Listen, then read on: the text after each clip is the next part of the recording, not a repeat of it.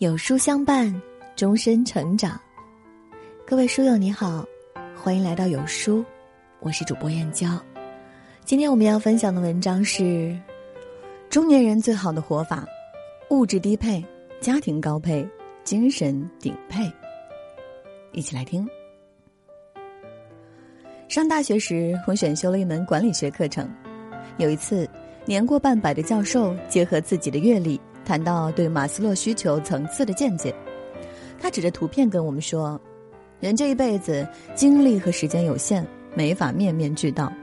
你要明白什么是最重要的，不要把过多精力消耗在物质层面，多花点心思去照顾家庭，去丰富精神。人生半坡，越活越通透，方才明白了多年前教授的那番话的深意。物质低配。”家庭高配，精神顶配，才是一个人最好的活法。海明威说，在一个奢华浪费的年代，人类真正需要的东西是非常微少的。人到中年，当你滤除不重要的杂质时，其实也是在丢掉负累。一九五六年的冬季，哲学家李泽厚在《哲学研究》上发表了一系列文章，稿费加起来有一千元。这对于当时月工资只有六十元左右的他来说，是一笔颇为可观的收入。虽然经济变得宽裕，他的衣食住行仍照旧，不穿好衣服，不戴名表。有人劝他给自己添置一身名牌衬衫，他拒绝了，说名牌穿在身上是负担。他专心致于事业上，最后写出了《美的历程》《中国近代思想史论》等著作。在物欲横流的时代，很多人看似支配物质，实则是被物质支配。我们所穷尽心思占有的东西，却成为生活最大的羁绊，灵魂反而没有安放之处。古希腊哲学家埃皮戈蒂塔曾说过：“一个人生活中的快乐，应该来自尽可能减少对于外来事物的依赖。”环球免税集团的创始人查克·费尼虽然是闻名于世的富豪，却一直坚持着简朴的生活方式。他经营着各类奢侈品，但身上破旧的眼镜是从杂货店挑的，十美元的卡西欧手表是从地摊买的。他说这块廉价手表的时间走得一样准。他没有自己的车，外出都是乘坐公共汽车，手里经常拎着一个塑料袋来装各种文件。住在旧金山一间普通的公寓里，布置极其简单，墙上挂着喷墨打印的照片，桌子是一张破旧的木桌，这就是查克·费尼的素简之道，没有琳琅满目的物品，身心落个大自在，没有填不满的欲望，过得简单而丰盛。心理学家施瓦茨提出过概念，叫选择悖论，幸福意味着拥有自由和选择，但更多的自由和选择并不能带来更大的幸福。相反，选择越多，幸福越少。其实，身边的每一件东西也是身上的包袱。少年贪求物质的丰盛，但人到中年要学会给生命做减法，摒弃无关紧要的事物，过专注的生活，为人生留下空间。林语堂说过：“理想的家庭生活，就是有一个言笑晏晏的妻子，几个可以和他在大雨中奔跑的可爱孩子。”后来，他用一生的爱把理想变成了现实。自结婚后，他除了写作，几乎把所有的时间都给了家庭。林语堂经常用胶泥和蜡烛做成漂亮的小玩意儿，当做礼物送给孩子。一有空闲，就和孩子们一起吹肥皂泡。穷苦时，他和妻子一起把一分钱掰成两半花。日子安稳后，他们一起享受生活。两人也会闹矛盾，但每次林语堂都会主动哄妻子笑。在金婚那天，林语堂特地铸了一枚金一元的胸针，刻上姆斯惠特坎里来的不朽名诗《老情人》，献给妻子。走过半生，会发现，家庭才是我们最重要的事业。经营好家庭的用心程度，决定了一家人生活的温度。再多的财富不如家人和睦，再大的盛名都不如家庭幸福。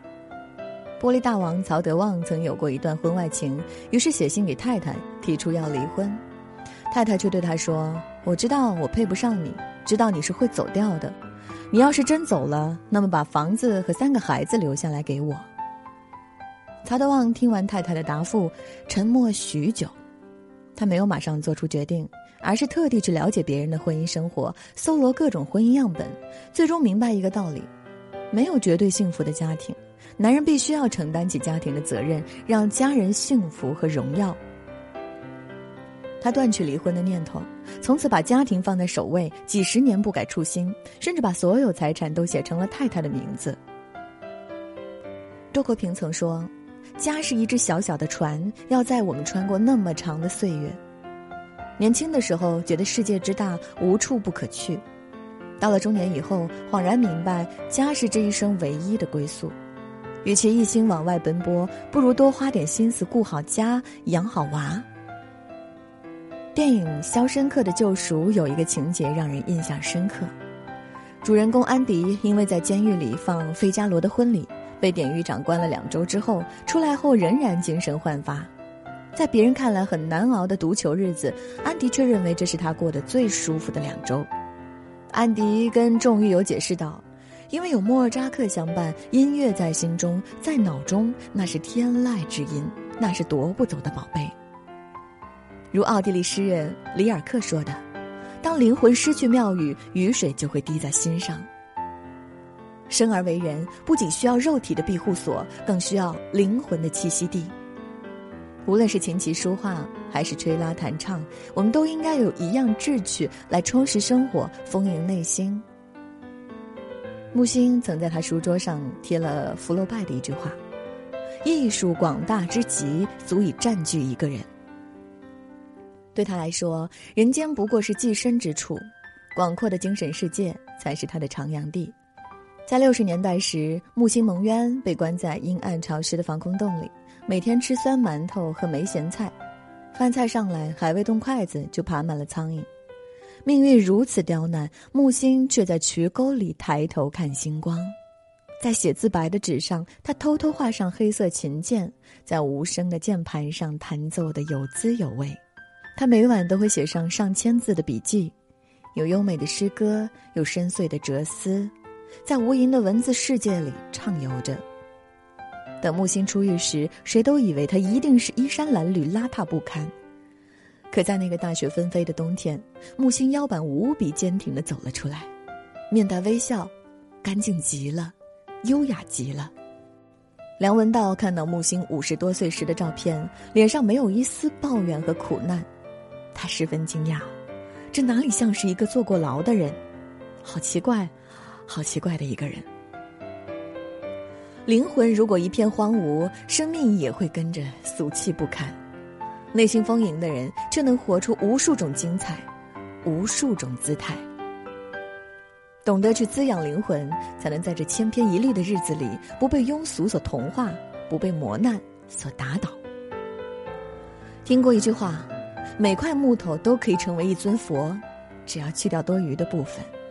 生活也是如此，人到中年，删繁就简，不汲汲于物质，把精力放在有价值的事情之上，活出自己所想要的人生。